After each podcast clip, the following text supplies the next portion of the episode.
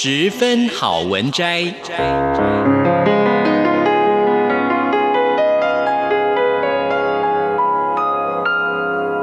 十分钟的心灵补给站。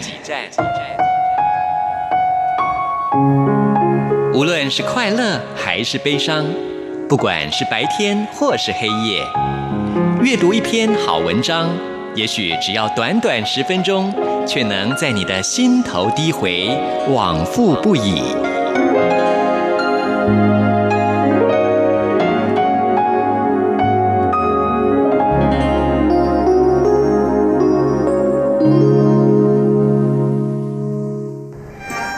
盆地里的空气像是凝结的水汽，悠悠堆积如山，让整个城市宛如温室，连呼吸都是热乎乎的氤氲。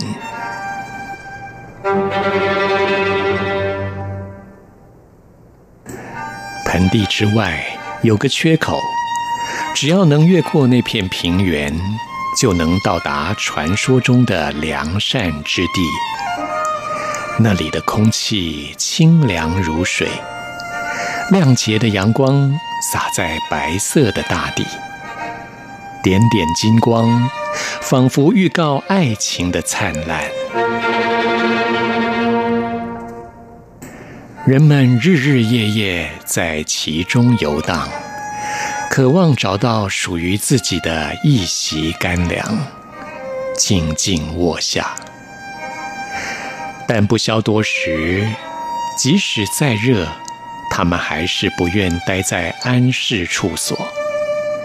有一种来自夏日星空的呼唤，燃起火花，热气对流，进入循环状态。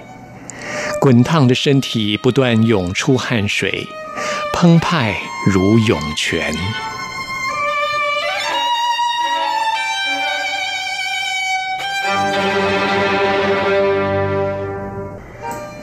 于是，他们庆祝且崇拜太阳的伟大。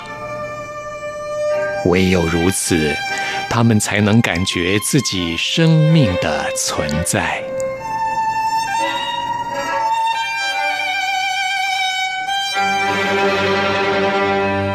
唯有如此，他们才能感到自由。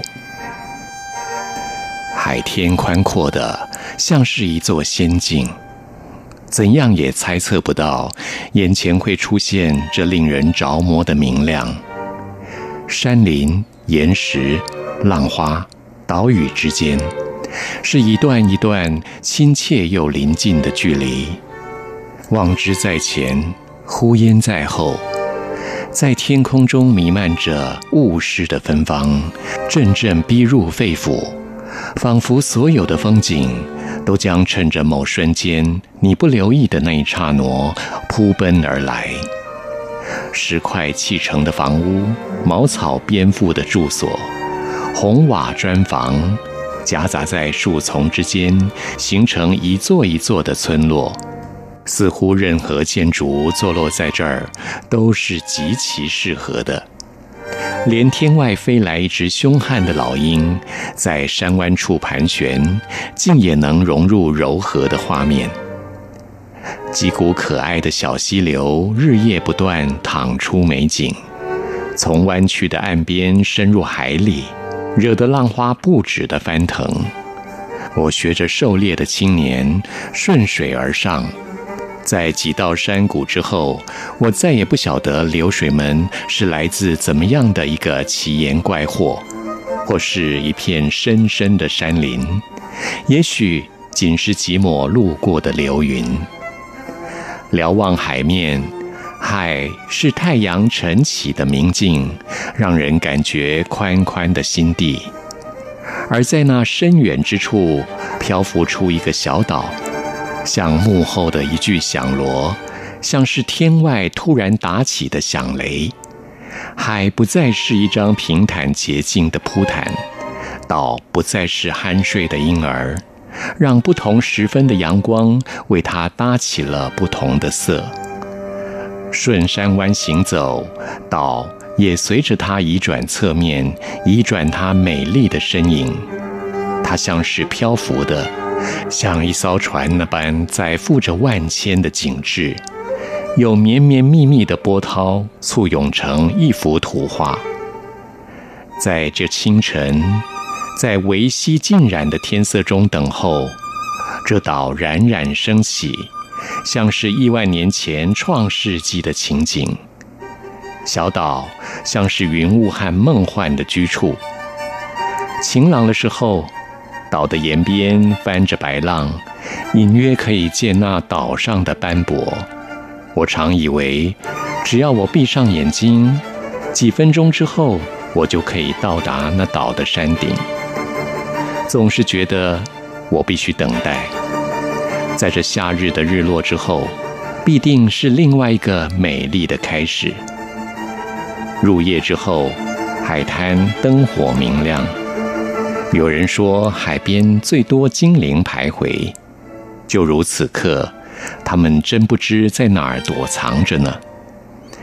远近的渔船渐渐幻化成若隐若现的光影，慢慢随着夜色消失，而后突然拼出一朵又一朵的火花。闪烁为一片分不出的天地，还有寻梦者奔出新丽，舞颂歌咏，恰似爱花者的大黄菊，在微风中的花园里盛放着。而吹箫笛的人们，何不到这儿来寻找你的知音？当岛淡到只剩下一抹影子，刘海似的在天边悬荡。